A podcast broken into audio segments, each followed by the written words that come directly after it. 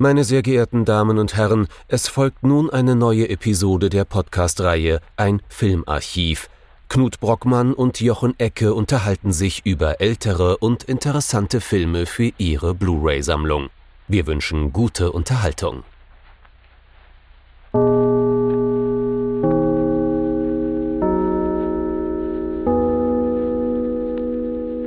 Hallo Knut.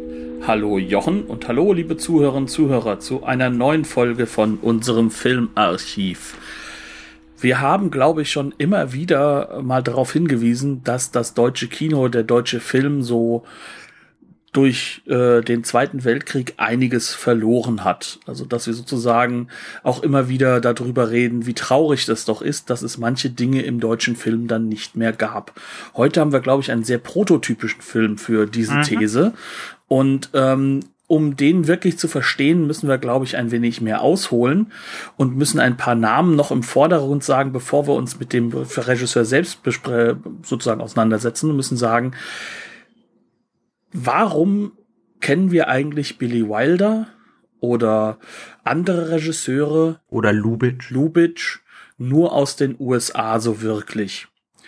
Und hat das nicht, weil das ja durchaus Leute aus dem, man muss schon sagen, damals Deutschen Reich waren, ähm, war das nicht einfach auch mal irgendwann mal ein Element des deutschen Kinos? Mhm. Und jetzt können wir sagen, ja, denn wir haben einen Film betrachtet, der nur ein Jahr nach M als Tonfilm entstanden ist, im Jahr 1932, und der eigentlich diese Elemente, die man schon so sagen kann, so, so ein bisschen äh, diese Wie das Kino von, von Lubitsch und äh, von, von Wilder etc. ausmachen. Genau. Und was ist das für ein Film? Wie heißt er? Es geht um, wir haben den Satz nicht zu Ende gebracht, aber das ist okay. Äh, wir sind halt ein fragmentarischer Podcast. es geht um Ich bei Tag und Du bei Nacht von Ludwig Berger, wie du es schon gesagt hast, aus dem Jahr 1932. Das heißt also noch ein paar Monate und äh, es ist vorbei mit dieser Art von deutschem Film. Und das kann ich jetzt schon vorwegnehmen. Wenn man diesen Film sieht, der ahnt da schon irgendwo was. Vielleicht nicht politisch für draußen, aber definitiv für diese Art Kino.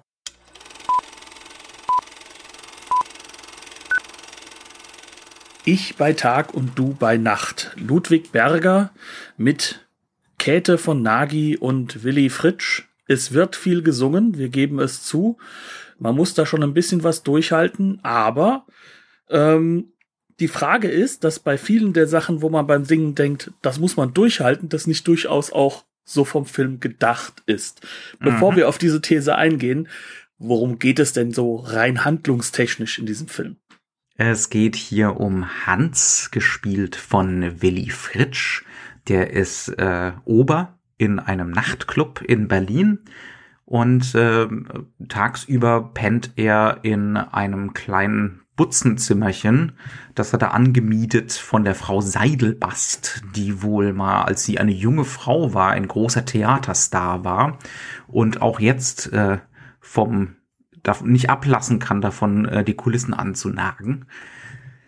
Jetzt ist es so, er ist natürlich dann nachts nicht im Zimmer äh, und äh, da er sich eigentlich kein Zimmer in Berlin leisten kann, teilt er sich das Bett mit einer jungen Frau namens Grete, gespielt, gespielt von Käthe von Nagy äh, und daraus erklärt sich auch der Titel.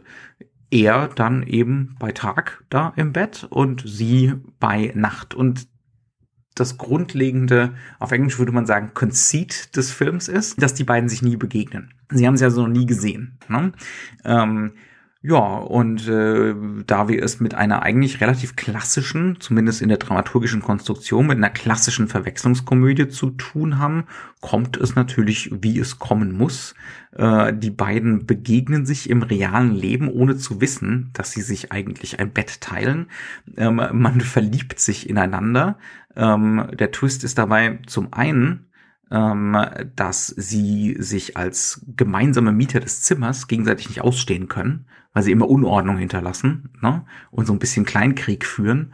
Äh, und auf der anderen Seite, dass beide voneinander denken, dass sie betucht und reich wären. Das liegt einem einerseits bei Hans daran, äh, dass er tagsüber noch mit seinem Frack rumläuft, äh, indem er da eben als Ober arbeitet. Und dann geht äh, Grete natürlich davon aus, dass äh, ne, der kommt gerade davon, sich nachts zu vergnügen in irgendwelchen Nachtclubs und hat äh, offensichtlich genug Geld, dass er tagsüber nicht arbeiten muss. Und ähm, Hans sieht Grete, nachdem er sie stalkt. es ist konkretes Stalking ähm, von einem Kunden, äh, also aus, aus der Villa eines Kunden kommen, denn sie arbeitet in so einem Schönheitssalon und macht auch Hausbesuche. Äh, und nachdem sie da aus der Villa kommt, geht er davon aus, dass sie Tochter aus gutem Hause ist. Und äh, dementsprechend simulieren sich beide jetzt dann eine Zeit lang gegenseitig, dass sie ja Kohle haben aber sie haben keine Kohle. So, und damit haben wir schon das Genre ein wenig umfasst. Natürlich geht es hier wirklich um dieses komödienhafte Verwechslungsspiel, aber wir haben es trotzdem auch gleichzeitig schon mit Themen zu tun, die du ja auch ja. genannt hast. Ich habe also um das mit der Verwechslung noch zu komplettieren, damit man sich verwechseln kann, muss es natürlich Verwechslungsfiguren geben. Es gibt dann natürlich auch eine echte Tochter aus äh, hohem, aus dem guten Hause. Ne? Äh, das ist die äh, ist das ist das Trude Krüger? Ja. Ich glaube schon, ne? Ja. Gespielt von Elisabeth Lennartz ähm, und ihr Vater ist der Generaldirektor äh, Herr Krüger, gespielt von Julius Falkenstein und um äh, und Hans hat seine äh, seinen Gegenpart ähm, in, nicht in Wolf, das ist die, derjenige, den äh, Elisabeth Lennartz, also die Trude, eigentlich gerne tatsächlich hätte, sondern es gibt doch noch so einen. Den Herrn Meier.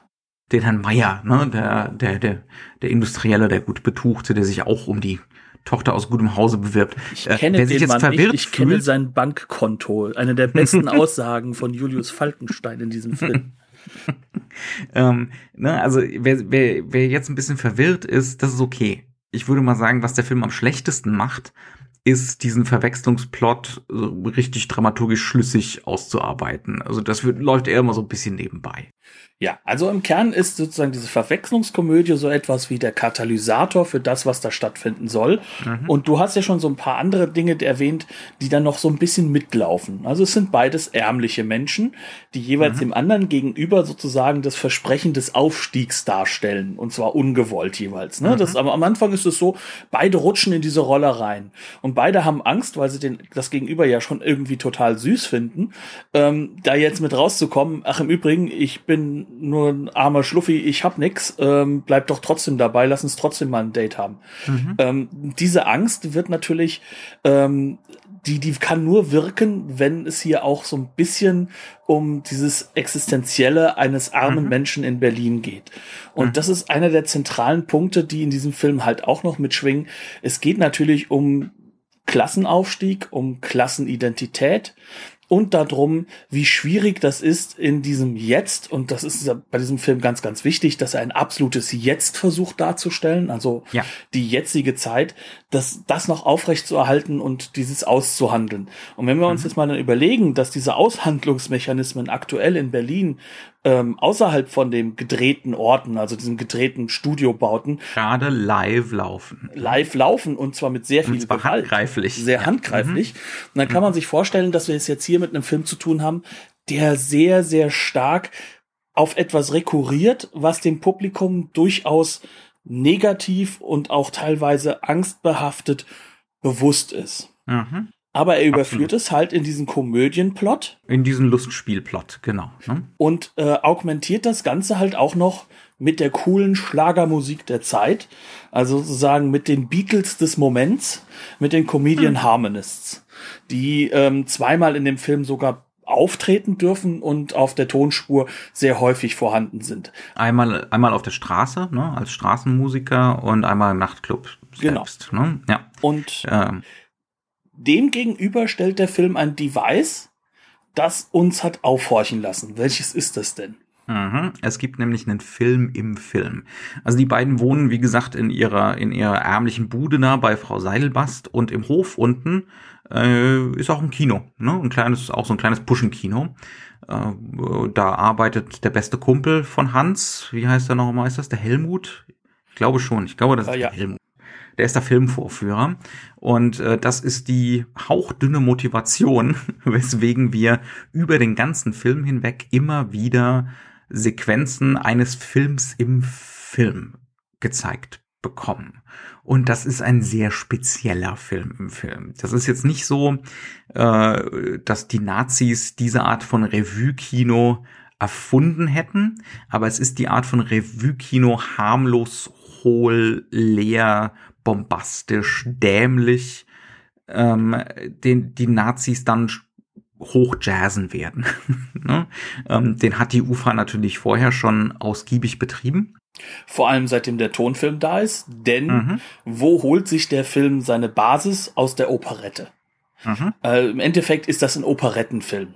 Und zwar einer mit unglaublich vielen bombastischen, äh, ja, man kann nicht sagen Tanzsequenzen, so, so Revue. Ornamental. Es ist, es ist so der klassische deutsche Ornamentfilm, ne, ähm, wo aus Menschen Ornamente gebaut werden. Bombastische Ornamente. Äh, und darüber macht der Film sich unglaublich lustig. Also es gibt dann immer wieder die Showtreppe die große Showtreppe äh, und es wird gesungen äh, vom Pärchen. Es geht auch natürlich im Film im Film, es muss sich alles spiegeln. Es gibt im Film im Film auch ein Pärchen, das sind Fatzkes, äh, reiche Fatzkes, äh, die in irgendeiner seltsamen Fantasiewelt in Schlössern leben. Ne? Und die haben natürlich auch unglaublich viele Bedienstete. Und diese Bediensteten werden um sie herum äh, immer wieder ornamental angeordnet und das auf die absurdest mögliche Art und Weise. Also da stehen dann, was weiß ich, 50, 60 Diener rum und jeder hat äh, so ein na, so ein Kassenständer in der Hand, aber so einen richtig großen. und als die nicht mehr reichen, müssen dann noch im Hintergrund Leuten mit Leute rein, äh, reinspringen mit Kerzen aus, äh, mit, mit so, so diesen äh, Kerzen äh, Ausmachdingern da, mit denen man dann das Kerzenlicht ersticken kann. Und mhm. die tanzen dann auch mit. Also das ist, das wird noch eins draufgesetzt und noch eins draufgesetzt. Das Ganze filmisch unglaublich simpel eigentlich. Mhm. Primitiv. Immer zentralperspektivisch auf die Macht ausgerichtet, ne, auf das, äh, auf das Bild, das man anschmachtet, wer man gerne wäre äh, diese Leute im unglaublich kitschigen, campigen Bullshit-Kostüm.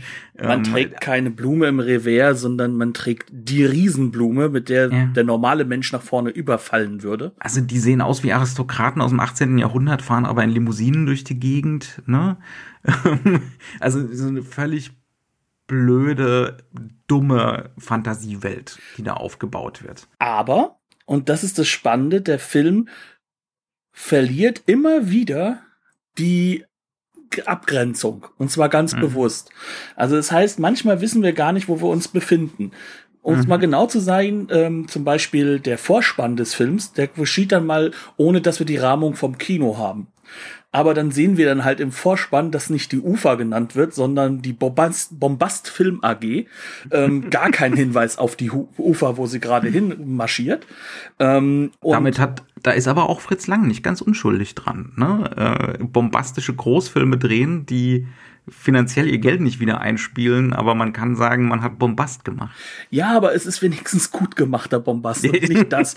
Und dass Ludwig ja. Berger durchaus einen Film inszenieren kann, das zeigt er ja, weil er natürlich äh, hingeht und das, was er filmisch setzt, komplette Gegenteiligkeiten von, von den Devices her hinsetzt, als das, was mhm. da so dieses zentralperspektivische Monstrum ist.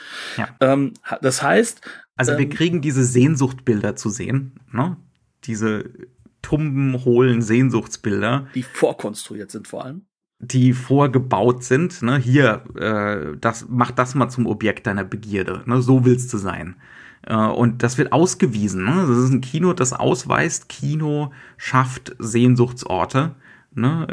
Shapes Desire. Mhm. ne? ähm, und äh, natürlich kriegst du dann auf der anderen Seite entgegengesetzt, hier ist das Authentische, das Echte, das aber auch immer wieder ausgewiesen wird als konstruiert. Ja, und diese mhm. Konstruktion des Authentischen, des Echten, die hat natürlich auch eine Tradition. Und die ist, glaube ich, mhm. ganz die wichtig. Die armen Schlucker auf der Straße. Ja, die armen ja. Schlucker auf der Straße kommen nämlich quasi aus dem Stummfilm. Und zwar aus einer ganz speziellen Phase, die in mhm. die neue Sachlichkeit mit hineinfährt. Nämlich aus einem Kino, das äh, quasi dokumentarisch auf die Straße gegangen ist. Und in der fast alle von den Regisseuren, die wir jetzt vorhin auch erwähnt haben, irgendwo ihre Finger mal mit drin hatten. Also das mhm. heißt, da da war auch ein Billy Wilder am Anfang mit dabei. Das sind so Filme wie Menschen am Sonntag, die im Endeffekt Berlin als das darstellen, was gerade ist. Das heißt, es ist so dieser erste Versuch herauszufinden, wie das Filmbild sozusagen selbst authentisch sein kann, wie das mhm. man jetzt schon festgestellt hatte für das fotografische Bild. Die berühmte Evidenz. Genau. Und mhm. der Film benutzt diese Mechaniken auch. Und das ist für einen Tonfilm natürlich umso schwieriger. Also wir müssen uns vorstellen, zweite, dritte Jahr, wo Tonfilm quasi erstmal en vogue ist. Mhm. Ähm, die Tonkameras sind in riesige Boxen gepackt. Mhm. Das heißt eigentlich Also es wird der Vergleich, den es immer wieder gibt, man muss sich so einen VW Käfer vorstellen, von der Größe her. Genau, ja. und zwar als Kamera. Ähm, ne? als, wo man als Kamera und Tonaufnahmegerät und äh, die Kamera muss dann isoliert werden, damit man das Kamerageräusch nicht mit aufnimmt. Ne? Ähm, also und dementsprechend ist es ein Monstrum. Und dem gegenüber steht jetzt die leichte Kamera, mit der man vorher auf die Straße gegangen ist. Und jetzt versucht der Film möglichst häufig eigentlich mit Stummfilmmaterial und Nachvertonung wieder auf eine Straße zu gehen. Aber natürlich nicht auf die echte, sondern, und da hatten wir ja im Vorgespräch so eine kleine, äh, mhm. ne, so, so ein Moment, wo du mich, gerasselt. Nee, wo du mich dann halt nochmal noch mal ein bisschen darauf hinweisen musstest. Das klang so dann im ersten Moment so, ja, dann sind sie halt rausgegangen auf die Straße. Ähm, mhm. Was höchstwahrscheinlich sowieso nie geklappt hätte, denn auf der Straße wird gerade gekämpft wirklich mhm. gekämpft, mhm. während dieser Film entsteht. Und ähm, entsprechend äh, ist es so, dass dort Studiobauten sind, die aber extrem auf Realismus, auf das mhm. Jetzt, auf das siehste, Otto kennste, Hunte, das dem ist berühmten Berlin. Otto Hunte, der auch Metropolis gemacht hat und solche Sachen. Genau. Ne? Und ja. aber der setzt vollkommen auf Dit ist Berlin im wahrsten Sinne des Wortes, mhm. denn alles, was hier gemacht wird, wird evident auf das ist sozusagen die Stadt Berlin zurückgezogen. Mhm. Ähm, bis auf die Hauptdarsteller ist fast jeder am äh, im Berliner Dialekt. Vor mhm. allem die Leute, die aus der Unter- oder Mittelschicht kommen, ja. reden sehr berlinerisch. Mhm. Ähm, sie verhalten sich halt auch teilweise klischeehaft. Wenn dann der groß äh, der großkopferte Kunde aus Frankfurt am Main kommt, hört man das sofort auch, mhm. dass da ein Unterschied ist. Also diese diese ganzen, das sind alles Realismuseffekte die aber dadurch, dass der Film gleichzeitig hingeht und uns immer wieder diese Brüche wegnimmt zwischen diesem Film im Film oder dass zum Beispiel wir am Anfang gar nicht wissen, dass die Comedian Harmonists nicht nur einfach auf der Tonebene wie der mhm. Film im Film ihr Lied sondern singen, auch auf, so äh, in der, auf der Ebene des Echten, in Anführungszeichen, im Film auftreten. Genau, ne? und das wird uns halt vorenthalten und währenddessen äh, sehen wir dann eigentlich im Endeffekt einen Hans, der die Tonspur anbrüllt, dass sie ruhig zu sein hat. Das heißt also, diese, diese Brüche weg hin äh, und dieses immer wieder auf das Gemachte hinweisen, das ist ganz, ganz wichtig in dem Film.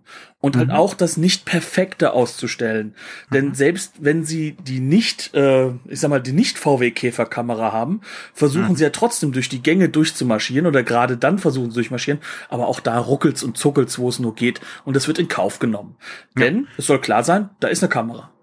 Ja, ähm, da hat der Film überhaupt keine Probleme mit, ganz genau. Also das hat, das fühlt sich über weite Strecken, das fühlt sich echt an wie zum Beispiel bei den 30er Jahre Filmen von Jean Renoir. Der hat auch so diesen Hang zum Unperfekten. Ähm, ich will jetzt eine Kamerafahrt haben, die geht äh, durchs Hoftor, ähm, dann sind wir kurz auf der linken Seite, da ist das Kino, ne, der Hinterhof vom Kino und dann steigen wir mit dem Kran, mit dem Kran auf äh, zu diesem Zimmer, das die beiden miteinander teilen und da ist dann eben die Grete. Ne? Ähm, wir wollen dieses verbundene, Otto Hunte baut uns das so hin, als wäre es echt, ne? einen kompletten Innenhof im Prinzip äh, bis zum zweiten Stock hoch oder so. Und ähm, dann will ich da mit meiner Kamera fahren. Ich will diesen Realitätseffekt, ne, aber auch gleichzeitig das Konstruierte von dieser Planfahrt, von dieser Plansequenz, von der langen Einstellung. Ähm, und dann ist es mir einfach wurscht, beziehungsweise ich finde es sogar fast ganz schön, wenn die Kamera wackelt wie dolle. Ne? Also wirklich wie, wie sonst was teilweise. Es ruckelt und zuckelt, es ist mal was schepp kadriert. ja, äh, Hauptsache, ich krieg meine mobile Kamera, die reagieren kann, die irgendwie für mich diese Realität einfängt, dieses authentische einfängt. Und dann auf, auf der anderen Seite dann eben gibt's Matchcuts zum Film im Film, ähm, werden die werden die Tonspuren mit rübergezogen, wie du schon gesagt hast. Ne? Also es ist unglaublich einfallsreich, wie der Film uns dann immer wieder da rausreißt und sagt, nee, auch das, was du hier gerade als authentisch und echt empfunden hast, gerade, auch das ist konstruiert. Ne? Und dazu hat er dann natürlich noch mit äh, der Cornelia Seidelbast auch noch jemanden, der das vorlebt. Mhm. Und das wird dann sozusagen auf der Story-Ebene nochmal verdichtet, denn das ist ja eine ehemalige Schauspielerin. Ja. Ähm, und äh, in dem Zimmer, das ist natürlich fertig eingerichtet. Und wie richtet man das als ehemalige Schauspielerin an? Ein, äh, mit, mit, mit Bildern von sich selbst in verschiedenen äh, Theaterrollen. Mhm. Und ähm, es gibt wirklich da wunderbare Sequenzen, wo sie sich im Kamerabild, die Schauspielerin, so drapiert, dass sie genau in der gleichen Position wie in dem Bild an der Wand vor dem Bild Bild an der mhm. Wand steht und da auch wieder Doppelungen erzeugt mhm. und damit natürlich diesen komischen Effekt auf der einen Seite hat, auf der anderen Seite aber natürlich auch diesen Abgleich hin zwischen das ist das Jetzt und das ist das Theater und diesen mhm. Abgleich kriegt diese Frau aber nicht hin. Denn sobald sie nur darauf hingewiesen wird, dass sie mal irgendwann mal Schauspielerin war, fängt sie halt auch an, sofort wie eine Schauspielerin zu agieren, mhm. zu überdramatisieren. Mhm. Also wir haben so, wir haben auch in dem Sinne auf jeden Fall ein ganz starkes Muster drin, ein thematisches Muster. Leben ist Performance. Ne? Es, der Unterschied, also das Authentische als, als, als Idee sollte man in Zweifel ziehen. Ne? Ähm, es gibt vielleicht so graduelle Abstufungen. Ne? Es gibt Sachen, die sind authentischer als andere, aber das eigentlich Authentische gibt's definitiv nicht. Ne? Ähm, ja, ähm, und auch das, das setzt sich dann auch fort in der Haltung von Käthe von Nagy und von Willi Fritsch, insbesondere Käthe von Nagy. Ähm, die ist, das ist irre, wie gegenwärtig die ist in ihrem Schauspiel, äh, in ihrer Haltung, wie sie diese Geräte anlegt. Das könnte auch eine junge Frau von heute sein. Das ist wirklich nicht, ne? Ähm, auch von der Ästhetik her natürlich. Also ja, ne? du merkst halt, sie ist noch aus den 20er Jahren so ein bisschen mhm. übergerettet. Die könnte eine junge, moderne Frau in vieler Hinsicht sein. Nicht ganz von mhm. den Klamotten her, aber ähm, sonst kommt das hin. Ja, also da haben wir, haben wir uns auch ausgiebig drüber unterhalten. Willy Fritsch ist im Prinzip in dem Film der deutsche Jack Lemmon. Äh, und die Käthe von Nagy, ähm, die, die weiß ganz genau, sie agiert, sie performt, sie performt auch eine Geschlechterrolle. Sie spielt mit Geschlechterrollen. Ähm, sie hat auch keinerlei Problem damit, ähm, sich in ihrer Körperlichkeit, in ihrer Körperlichkeit zu performen. Ne? Also es ist ein Film, äh, da könnte der Kontrast in der Körperlichkeit und der Sexualität zu den Nazi-Filmen, über die, über die wir schon gesprochen haben, kaum krasser sein. Wenn die Nazi-Filme alle ein Stecken im Arsch haben, ähm, ist die, die diese Grete, die fühlt sich wohl in ihrem Körper. Ne? und äh, die wenn sie Lust drauf hat, stellt sie sich auch gerne aus. Und wenn sie keine Lust drauf hat, ähm, dann kriegt der, der, der olle Typ im, äh, im Frisiersalon seine Hand wieder vom Knie ne, weggeboxt. ähm, und das hat alles wirklich eine, also das ist im Prinzip schon so, ne, die, diese gegenwärtige Form von, von Feminismus. Ne? Also ich kann das sein, was ich jetzt eben gerade sein will.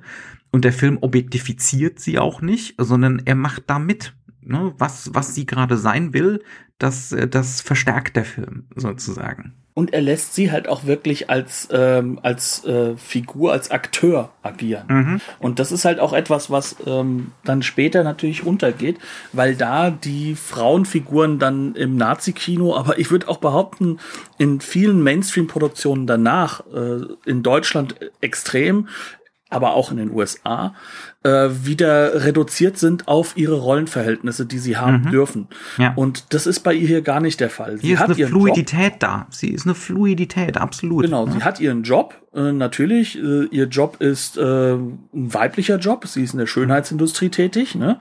aber das definiert sie nicht sondern mhm. sie definiert, wie sie sich in dieser Position in, äh, jetzt gerade in dem Moment äh, sozusagen auch darstellen will und halt auch vor allem, was ihre eigenen Wünsche sind. Mhm. Und ihre Wünsche sind nicht die Wünsche, die ihnen, also zumindest an dieser Stelle, abgeglichen gegenüber dem Film, der dort läuft, sind das nicht die mhm. Wünsche, ich möchte die Prinzessin sein, mhm. sondern ihre Wünsche sind, viel, viel mehr auf das Jetzt und auf die aktuelle Welt dort bezogen.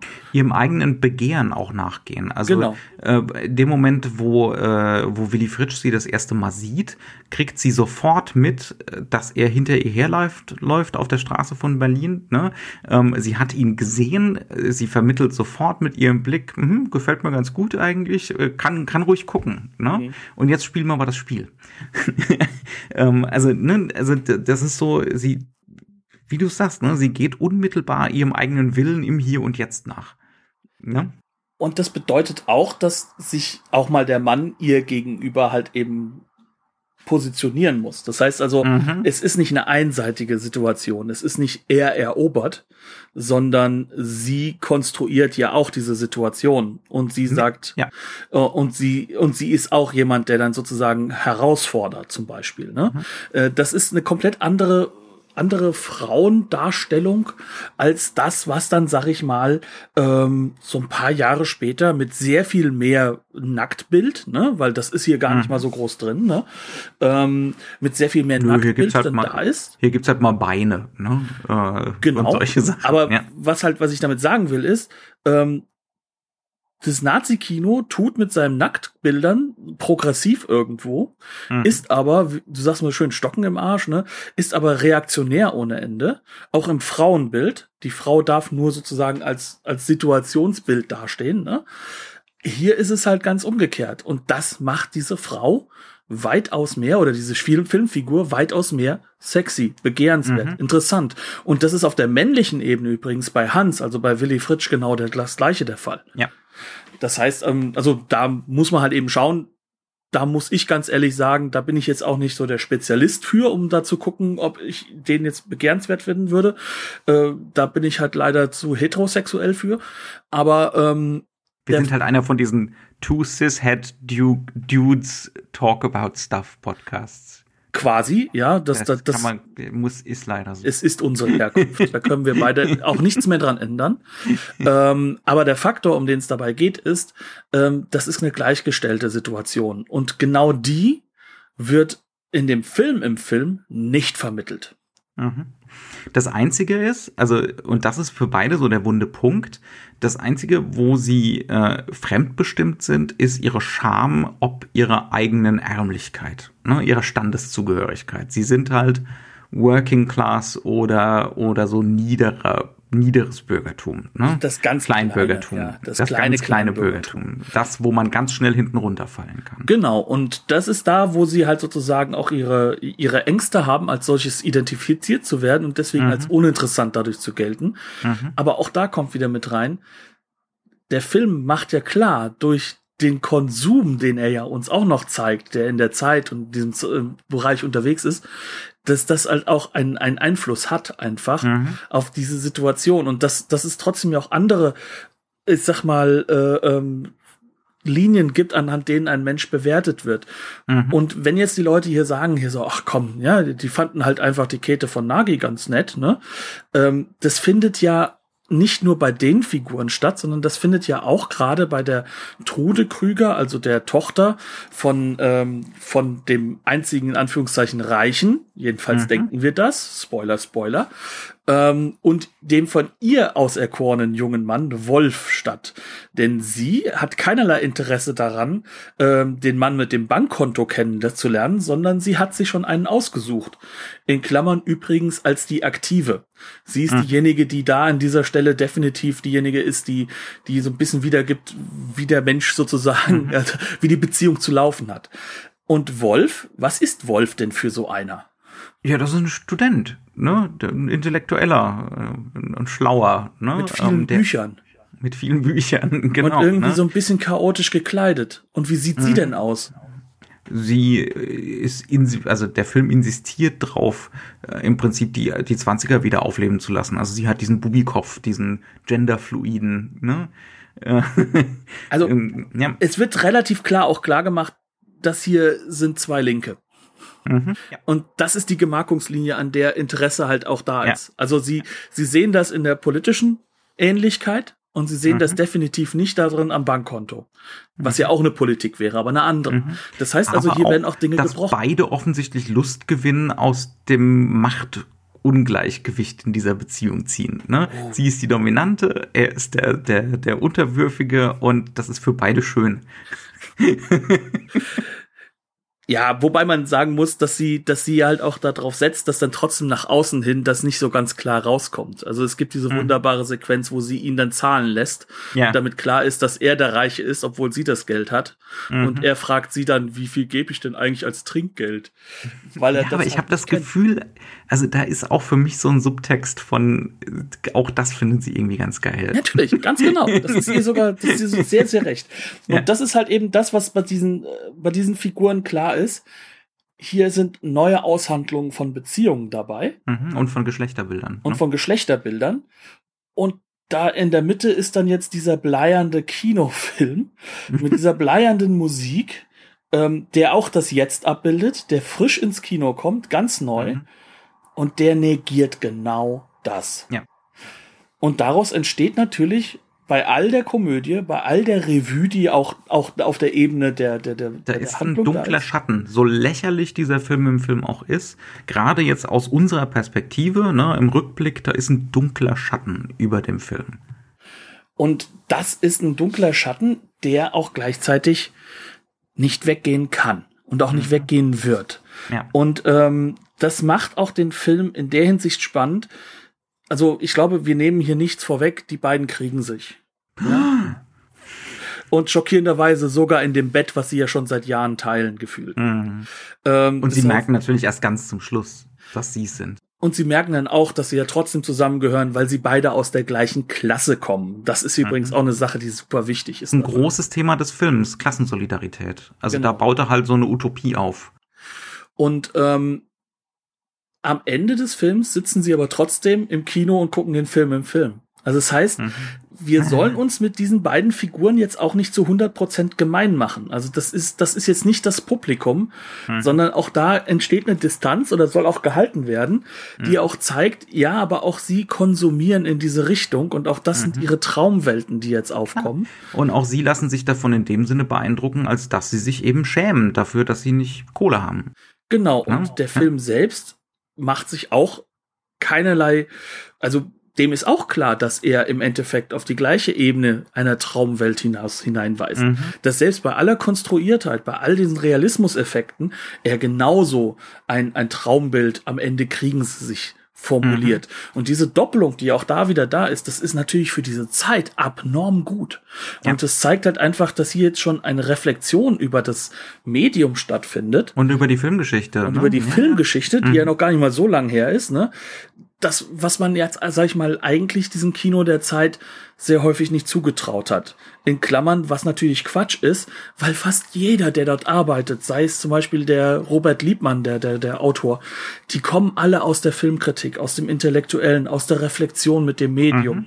Mhm. Mhm. Das ist alles noch nicht so, du gehst an die Filmhochschule wir haben es noch gar nicht so sehr erwähnt, ne? ähm, die haben natürlich alle einen jüdischen Hintergrund. Das ist der wichtigste Punkt, der jetzt noch sozusagen für mich zum Thema werden würde. Ja. Und deswegen komme ich nämlich auch auf Robert Liebmann. Ich würde aber auch noch gerne über den alten Fritz sprechen, aber das können wir zu beliebigen Zeitpunkt machen. Ich glaube, dass das Thema sogar mit einhergeht. Wahrscheinlich, ähm, ja. Also, ähm, warum komme ich auf Robert Liebmann? Äh, Robert Liebmann äh, war einer der Drehbuchautoren der UFA. Mhm. Den haben die sogar sich reingekauft. Der, der, der hat jahrelang hat er Freistoffe entwickelt oder einen eigenen Film, Firmenkonstruktion und dann wurde er von der UFA eingekauft. Dies ist so das vorletzte Jahr oder es gibt noch ein paar Jahre, wo er noch für die UFA tätig sein darf. Und dann wird irgendwann sein Name rausgestrichen, denn er ist jüdischer Herkunft und wird aus diesem Grund auch von der UFA entlassen werden. Und nachdem er dann erst nach Paris und später auch in die USA äh, geflohen ist, dann wieder nach Paris zurückkam, haben die Deutschen ihn dort gefasst und gleich direkt in Auschwitz umgebracht. Diese düstere Geschichte ist sehr, sehr wichtig, um zu verstehen, warum wir hier sehr viel verloren haben. Mhm. Nicht nur er, auch Hans Schelski oder wie ausgesprochen wird. Schickli, ne? Schick. Ähm, man muss dazu sagen, viele von den, wir sagen es immer, das ist der deutsche Film, aber viele sind im, also Käthe von Nagy ist im heutigen Serbien geboren. Ne? Also mhm. äh, das war halt einfach noch wirklich, was als Deutsch galt, ist sehr breit. Ne? Und das war eigentlich auch äh, Österreich-Ungarn, wird dann ja auch als Deutsch gerne gesehen. Mhm. Ähm, das mögen uns die Ungarn und die Österreicher ver äh, verzeihen. Das hat sich filmwissenschaftlich leider sehr, sehr stark mhm ja, ne, äh, mit reingeschoben. Und dann haben wir halt mit Ludwig Berger noch jemanden, auch der hat einen jüdischen Background, auch der musste fliehen. Menser Bub.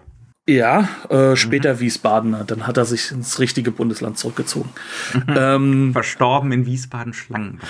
Genau, also auf jeden Fall, das sind alles Leute, da weiß man jetzt schon, die haben einen Background in der, ich würde mal sagen, intellektuellen Szene, aber halt auch vor allem in einer lebendigen Szene, in der du durch deine ähm, Religion halt auch einen gewissen Form von Literatur zum Beispiel äh, äh, ausgesetzt wirst, eine gewissen Form von Mythologie, die jetzt, sage ich mal, mit hineingeht. Und vor allem Und die Literatur. Einem gewissen Witz Ne, genau. Geistesreichtum. Ne? Die ja. kommt hier mit rein. Und das ist sozusagen, also viele kennen ja den Begriff der jiddischen Komödie, mhm. ähm, die ja auch bis heute nachweisbar ist, zum Beispiel im Kinowerk von Woody Allen, der das sehr bewusst ver verwendet hat. Ähm, und die auch sehr häufig in Verbindung gebracht wird mit eben den beiden erwähnten Herren, nämlich mit äh, Wilder und Lubitsch. Ähm, mhm. Und das ist so eine jiddische Komödie. Das ist eine Komödie, die ist hochintellektuell in ihrem Witz, mhm. die ist sehr reflektiert, enorm reflektiert, hat aber natürlich auch die Mechaniken drauf der äh, klassischen Verwechslungskomödie. Absolut, man will um jeden Preis unterhalten. Bum, Bums and Seats, definitiv, ne? Ja. Aber wir unterhalten, aber trotzdem nehmen wir mein, das Publikum für voll. Mhm du weißt doch, wie eine Verwechslungskomödie funktioniert. Jetzt äh, spielen wir doch gleich damit rum. Mhm. Äh, machen wir doch gleich mal klar. Genau, ganz genau. Ne? Ähm, wir machen jetzt erstmal hier ein bisschen anderen Kram, weil Verwechslungskomödie, das können wir uns für später aufheben. Ne? Ja. ja. Und dann ja. machen wir halt auch so einen Scherz mit rein, dass wir uns auch klar machen, dass das allen klar zu sein hat.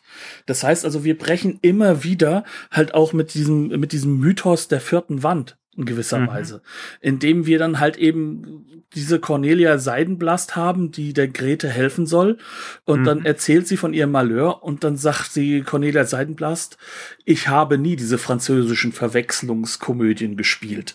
äh, das heißt also, auch da wird ja, sozusagen dann sogar ja, darauf hingewiesen, wo es herkommt. Also mhm. das, das heißt, ähm, das ist eine Form von äh, Komödie mit einem gewissen Witz, einer gewissen Leichtigkeit, aber mit einem sehr, sehr ernsten Subthema.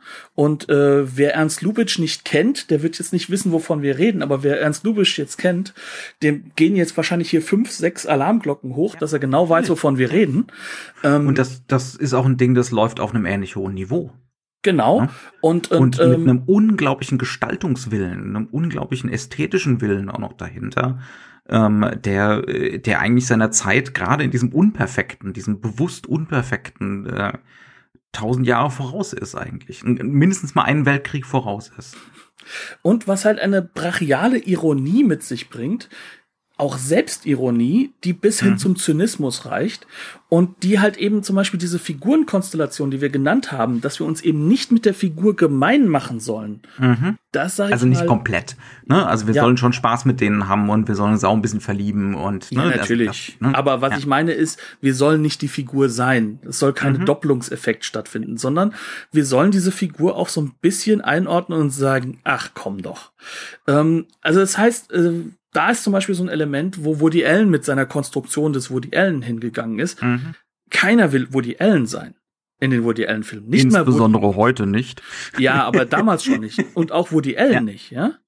Ähm, mhm. Keiner will Woody Allen sein, weil das ist alles Quirks und negativ und sonst irgendwas. Mhm. Und das ist hier auch schon angelegt, diese Form von mhm. Selbstreflexion. Und in diesem Film wird ja sogar an einer Stelle ähm, mit diesem mit diesem äh, verschwörungstheoretischen Bullshit-Topos des reichen Juden gespielt, mhm. äh, indem wir diesen äh, äh, Herrn Krüger ja. haben, wo wir Herr Krüger in der Wohnung der Glas Menorah im Hintergrund stehen. Genau. Ne? Da wird ja. gemacht, klar gemacht, der ist jüdisch oh, der ist reich, das ist ja alles dann, ne, da geht mhm. schon dem, dem, dem Wutbürger der Zeit, der noch nicht auf der Straße in Uniform kämpft, geht jetzt schon hier der Kragen. Mhm. Und dann stellt sich halt heraus, das ist alles Show, der hat ja auch gar kein Geld. Der ist ja der genauso. Ist ein, der ist ein Stelzbock und pleite. Genau. Das ist, also das heißt also, ja. ähm, diese, diese Form von, von, von ironischem Spiel mhm. auf Messers Schneide, und das ist ja. schon zu diesem Zeitpunkt so. Mhm. Da ist das schon mit dem Antisemitismus so weit, dass es auf Messers Schneide ist. Mhm das ist hier schon angelegt ja. in einer Form, wie das später dann nicht mehr aufrecht kommt. Und ähm, ja, wenn wir uns die frühen äh, Drehbuchwerke von äh, Billy Wilder zum Beispiel auch im Tonfilm anhören, auch das sind dann operettenhafte Filme. Mhm. Aber genau da kommt das auch schon vor. Mhm. Und Ludwig Berger bringt das hier natürlich in der Perfektion. Ja. Ähm, und da sind wir auch wieder bei diesem Thema der dunklen Vorahnung. Äh, und ich glaube, da kann man dann auch ganz gut nochmal so exemplarisch diese diese Sans-Souci-Sequenz. Ich habe das konstruiert. Du hast, du hast mich da, du hast mich da hingeboxt. Vielen Dank. Äh, klassensolidarischer Akt. ähm, Filmwissenschaft als Klasse, das wird ja spannend. Wo, hier. wo findet das erste, das erste Rendezvous statt? Äh, die, die gute Grete ähm, haut natürlich aus ihrem Job äh, da im Schönheitssalon ab ähm, und markiert die Kranke. Ne? Sie hat schlimmes Kopfweh und dementsprechend kann sie sich natürlich nirgendwo in Berlin blicken lassen. Und dementsprechend sagt sie dann natürlich, als es darum geht, wo fahren wir denn jetzt hin? Potsdam. mit einem Taxi, äh, was natürlich äh, im Prinzip eine Monatsmiete bedeutet, ne? ähm, quasi. Und äh, dann landen sie in Potsdam und äh, gehen natürlich nach Sanssouci und lassen kriegen dann eine Führung durchs Schloss. Äh, das, das ich meine. Und zwar vom alten Fritz selber. Und sozusagen vom alten Fritz selber. so, sozusagen. Ne? Ähm, das ist so seine, sein Catchphrase, sozusagen. ähm, es hat natürlich einen Grund, weswegen nimmt man den alten Fritz. Das ist äh, ne, das, das preußische Vorbild. Ne? Ähm, der, der große Deutsche, äh, der natürlich auch bei den Nazis noch einen ordentlichen Stellenwert hat. Ne? Der kommt gerade so wieder positiv auf. Ne? Na, so ja. Mit dem Ersten Weltkrieg hat man jetzt vergessen. Ja. ähm, und sie, es ist dann natürlich so, also es wird erstmal, macht sich der Film, und diesen wirklichen Sanssouci, das ist kein Set oder so, das ist wirklich vor Ort gedreht, da sind wir wieder so ein bisschen beim Straßenfilm, ne? Und ähm, erstmal macht man sich lustig über den Personenkult, ne? Das ist hier also sozusagen äh, ist das sozusagen, ist das sozusagen die echte Flöte, auf der er sozusagen selbst gespielt hat. und so dieser Bullshit, ne? Ähm, und dann werden sie beide, weil sie kurz vorm Knutschen sind, äh, da eingesperrt und es gibt keine Führung mehr und keiner entdeckt sie und sie kommen nicht raus. Ne? Sie sind also in Sans Souci und dann gibt's halt wirklich diese unerhörte Sequenz, äh, das wird natürlich nur angedeutet, aber das ist dann quasi äh, Heavy, Heavy Petting beim alten Fritz. Auf dem Stuhl. auf zu zweit auf einem Stuhl. Ja, zu zweit auf einem Stuhl. Und vorher, wenn sie da so flirtenderweise ähm, durch die Säle eilen, um zu gucken, ob noch irgendwo eine Tür aufgeht, ist das auch fliegende Kamera, Plansequenzen.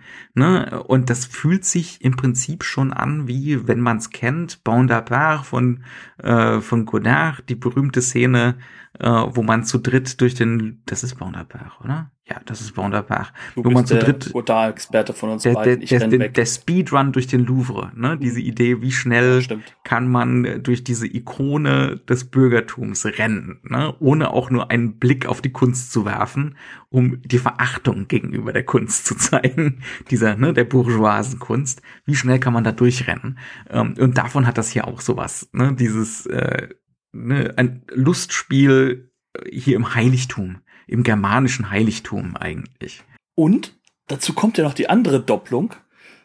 Das Sanssouci ist natürlich sozusagen so ein, so ein, so ein Vorbau oder so ein, so ein Vorbild äh, für diese ab, ab, äh, abnorm geschmacklose Setting-Welt da in dem, in dem äh, Film im Film. Ne? Mhm. Und äh, was ist der Unterschied? Während dort natürlich dann äh, die Bediensteten auf ihrem Platz sind und drumherum tanzen, um mhm. den Herrschaften ihre, äh, ihre Liebestrellereien zu ermöglichen, versuchen die nur wegzukommen.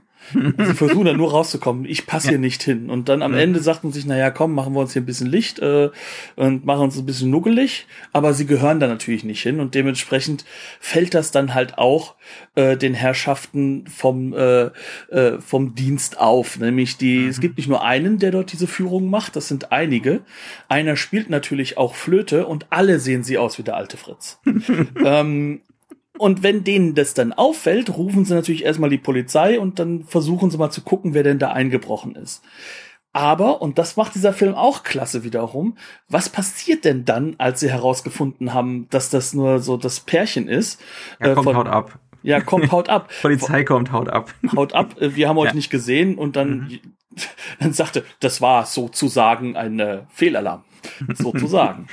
ähm, aber wichtig ist, da kommt dann plötzlich wieder eine Klassensolidarität, weil im Gegensatz mhm. zu den beiden haben nämlich die Herrschaften, die alten Fritzes, herausgefunden, dass, dass das äh, die gleiche Klasse sind. Das sind auch nur ein paar ärmliche Kids, mhm. die halt sehr, sehr verknallt sind.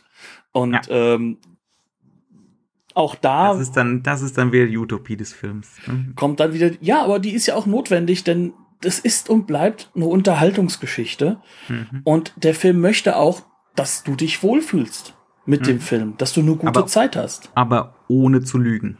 Ohne zu lügen und mit der Cleverness, dass er dir was mitgibt, über das du auch nachdenken wirst. Und dass ihm das mhm. bewusst ist, dass du clever genug bist, um das zu sehen. Zumindestens, wenn du in der Zeit bist. Für uns heute ist das natürlich eine gewisse Form von Filmarchäologie. Mhm. Ähm, weil das, das jetzt für uns ein bisschen weird und verrückt aussieht. Also nimm allein die Lockenwickler oder, oder Massagegeräte. Das ist aber auch ein komischer Effekt. Da im Schönheitssalon, ähm, da gibt es einen Moment, wo wir eben äh, so eine keifende alte Frau unterm Lockenwickler sehen und äh, Lockenwickler, ein elektrischer Anno 1932, äh, it's a sight to behold. Ja. Sagen wir mal so, das wäre für Mario Bava ein Science-Fiction-Set geworden. Im ja, komplett. Nur dieser Lockenwickler. Ganz genau. Mit der Alien-Königin. Genau. Aber egal wie, es ist, es ist halt eben etwas, wo man dann halt auch wiederum sieht, hier kommen wir zu einem Punkt, wo wir sagen können, Leute, ähm, das ist das Jetzt, das ist das Now, ne? Ähm, mhm. Diese Karre, die für uns wie ein Oldtimer aussieht, ist gerade das modernste Mercedes-Ding, was überhaupt mhm. draußen ist ähm, wenn wir in diese Wohnungen reinkommen, die für uns so richtig schön altmodisch aussehen, da sehen wir keinen Unterschied zwischen. Gerade beim Generaldirektor. Der Generaldirektor ja. ist so modern, wie es nur wird, mit äh, Jugend, ja, also da ist viel Jugendstilzeug, das ist natürlich nicht mehr ultramodern, aber nah genug dran und so jede Menge Japanokram, ne, ähm, ja. der, der Exotismus-Kram, äh, der in 20ern, 30ern so beliebt war. Japonismus. Ähm, ja, Japonismus, Japonismus genau. Also ähm, oder chinesische Sachen auf Japanisch. Das ist alles. Der Film will so cutting edge und so gegenwärtig sein, wie es nur irgendwie geht. Ja. Ja und vor allem die halt auch dann den Bruch zeigen, was dann in der Bruchbude, die die dann als Zimmer gemietet haben halbtags, äh, mhm. was dann da übrig ist. Ne? Mhm. Nämlich die Möbel aus dem 19. Jahrhundert. Genau. Mit den Bildern von der tollen Schauspielerin. Mhm. Die aber über sich selbst sagt, dass sie aus einem anderen Jahrhundert kommt. In den 1890ern. Ne? Genau. Die das auch selbst von sich sagt. Ja, also das heißt, also da haben wir so viele Punkte und Anschlusspunkte, die ein Publikum zu dem Zeitpunkt halt einfach cool findet auch und mhm. spannend und interessant. Und ähm, ich glaube, dass der Film sich in einer Hinsicht schon bewusst ist, der weiß, dass auf der Straße was gärt. Und er möchte dem Publikum auch natürlich einen gewissen Eskapismus gleichzeitig mitgeben. Mhm. Und äh, da Aber kam wieder, ne, ohne zu behaupten, dass das alles nicht existiert. Oder ohne zu sagen, ähm, ignoriert. Also im Endeffekt das Gegenteil zu dem sogenannten Eskapismus, den wir dann im Nazi-Kino haben, ja. bei den ungefährlichen Filmen, in Anführungszeichen. Mhm. Denkt man nicht nach. Ja, genau. Und das macht dieser Film hier gar nicht. Sondern das der sagt. muss reichen. Das ist clever. Mhm. Und hab Spaß dran, dass ich clever bin. Und sei dir dessen bewusst, jetzt bin ich unterhalten, aber ich weiß, dass da draußen noch was abgeht und ich muss mich dazu auch irgendwo positionieren. Mhm. Und ähm, das Schöne an dem Film ist für mich vielleicht, dass ich in mir meine Klassensolidarität vielleicht entdecke. In der Hinsicht ist er dann auch politisch. Und mhm. leider ging das Ganze nach hinten los und das Publikum ist am Ende wie Grete und Hans äh, eingenommen von dem Proto-Nazi äh, Operettenfilm äh, der ja. sie nicht nachdenken lässt und äh, politisch wahrscheinlich reaktionär ja. eher beeinflusst. Nicht ich bei Tag und du bei Nacht äh, wurde der Vorbildfilm ne, für Leider die nächsten paar Jahre, sondern der Film im Film. Ja. Aber Und das ist halt auch so eine Sache, bevor wir ganz zum Schluss kommen. Ähm, ein kleiner Shoutout kann noch mal gehen. Äh, dieses jiddische Element, das wird versucht im deutschen Film auch immer wieder aufrechtzuerhalten oder wieder mhm. neu reinzubringen. Also ähm, ich bin nicht unbedingt großer Fan von allen Momenten dieses Films, aber zum Beispiel alles auf Zucker. Wenn man sich vorher mal äh, ich bin ich bei Tag und du bei Nacht angeschaut hat und mal so schaut, woher kommen diese Figurenkonstruktionen und der macht das ja dann bewusst und evident, dass es hier auch ums Jüdische geht. Ne? Mhm. Ähm, warum macht der Film das? Dann gewinnt er enorm gegenüber dem, als wenn ich den Film jetzt gucke, ohne dass ich sozusagen weiß, äh, dass es eine Tradition dieses Kinos mhm. vor dem Zweiten Weltkrieg in Deutschland gegeben hat. Ja, ähm, ja. Das nochmal als Shoutout, auch moderneres deutsches Kino nochmal neu zu schauen, ähm, wenn man jetzt diesen Kontext und sag ich mal diesen Diskurs vielleicht so ein bisschen im Hinterkopf hat. Mhm. Ja, ja. Knut, wenn wir uns in Richtung Schlussworte bewegen, haben wir diesen Film gerade zu sehr hoch gejatzt? Weiß ich nicht. Also er hat seine Schwächen. Ähm, ich finde, dass der Film am Anfang und am Ende äh, so, so ein bisschen an Tempo verliert. Äh, sich vielleicht mhm. auch in seinen Konstruktionen und Ideen verliert, ja, aber etwas. Er, er, ist teilweise overdirected und ein bisschen zu cute. Ne? Was aber für um, uns ja eigentlich so eher das Positive ist, lieber als underdirected. ähm, ja. Was ich aber trotzdem sagen würde, ist halt auch, ähm, wir dürfen nicht vergessen, der Film experimentiert gerade noch mit Ton. Hm. Also das ist noch ganz, ganz früher Tonfilm. Und ähm, in dem Film, also in der Kopie, die, die es jetzt auf Blu-ray gibt, gibt es auch eine zweiminütige Sequenz ohne Ton. Ähm, hm. Wir werden zum Glück darauf vorbereitet durch die Texttafeln, die die wunderbare Murnau Stiftung immer noch zur Einordnung davor setzt. Aber Bild- und Tonqualität, ähm, denen merkt man die Zeit auch an. Mhm. Das ist schon ein Rau. Film, der noch im also Experimentellen also, existiert. Ja, ja, auf jeden Fall, ja. Und, und da hat er wirklich einen unglaublichen Gestaltungswillen. Und damit sind wir ein bisschen bei der Blu-ray. Ähm, ja, wie gesagt, restauriert von, äh, von der Murnau Stiftung. Auch hier ist es wieder ein bisschen schade, dass es eben nicht in der wirklichen Klassikerreihe, ne, in dieser Transit-Reihe erscheint, sondern sozusagen in der Nebenreihe bei Concord. Ähm, ob, ne, also da kann man sich halt einfach jetzt streiten. Das ist natürlich auch eine Frage des Publikumsträchtigen. Natürlich Natürlich ist es wahrscheinlicher, dass die Johannes Hesters Box sich mehr verkauft. Aber, es ist auch wahrscheinlich, dass es eher reaktionäre Filme sind, weil sie halt ja. zu einer Zeit entstanden sind, wo das Kino nicht mehr möglich ist, was wir hier heute besprochen haben. Ganz genau. Und da ist einfach die Frage, vielleicht ist es dann einfach unsere Funktion mit unseren fünfeinhalb Zuhörern, dass wir zumindest als Zuschauer ein bisschen versuchen, mehr auf diese Kanonbildung einzuwirken, dass sich da mal ein bisschen was verschiebt vielleicht. Äh, dass so jemand wie der Berger mal eine andere Rolle einnimmt als so an der Peripherie. Vor allem, ähm, ich kann es in gewisser Weise nachvollziehen. Also dieser, also die Restauration, du hast das so schon Restauration genannt. Bei diesem Film ist das eher eine Rettungsaktion. Also mhm. das mhm. merkst du auch. Also es fehlen Tonelemente. Es gibt er noch ist teilweise hart an der Grenze des Schaubaren. Genau. Und es ist eine, ich glaube, die Kopie, die sie gekriegt haben zum Retten, in, die haben sie in den 70er Jahren aus der Sowjetunion bekommen. Also das ist wirklich so. Ähm, wir haben den überhaupt gerade noch mal bekommen und das ist schon ein Glück. Und ich kann mir gut vorstellen, dass wenn das Ganze in der Mainstream-Reihe laufen würde, die Bildqualität schon ein bisschen zu krass wäre für sehr ja, viele, die diesen Film sich anschauen können. Natürlich. Also ja. im Gegensatz zu sonst nehme ich sie ein bisschen in Schutz. Na, ja, auch, auch hier natürlich wieder eine interessante Frage, warum dieser Film wohl in deutschen Archiven nicht gut aufgehoben wurde. Ja. Jenseits von 33. ja, das ist äh, genau, also das ist so, das ist halt auch so eine Sache, die man dabei nie vergessen darf. Natürlich liefen diese Filme international, in Klammern, ähm, aber während des Krieges hat sich erstmal vieles nicht aufrechterhalten. Und wenn man dann, sage ich mal, die Kultur des eigenen Studios aufrechterhalten möchte, dann doch mit den genehmen Filmen. Gerade mhm. wenn man so nebenbei noch eine reiche Tendenz dazu hat, ähm, Kunst sowieso zu zerstören von Leuten, die man als sogenannte Entartete betrachtet. Mhm. Ähm, das heißt also, wir können da glücklich drüber sein. Und ähm, ja. was mir jetzt auch noch mal, weil ich mir beim Robert Liebmann noch mal die Geschichte so ein bisschen durchgelesen habe, äh, unglaublich wichtig ist noch mal festzuhalten, wie signifikant das auch ist, dass gerade solche Menschen, ähm, die wahnsinnig intelligent waren, die uns wahrscheinlich bis in die äh, 70er Jahre hätten unglaublich viel geben können, äh, wie diese halt einfach wirklich ähm, dafür stehen, wie, sch was, wie schrecklich das ist, wie die Menschenleben halt einfach zerstört wurden durch die Nazis.